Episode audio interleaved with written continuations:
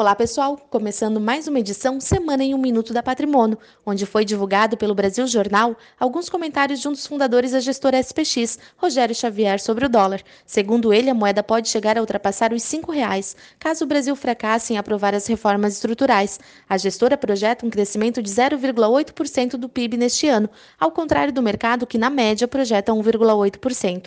Isso colabora com o sentimento de incerteza do mercado, onde as maiores gestoras do país divergem sobre suas apostas apostas. Só é esperado uma melhora no mercado por volta de agosto e setembro, onde já teremos uma visão mais clara do cenário eleitoral.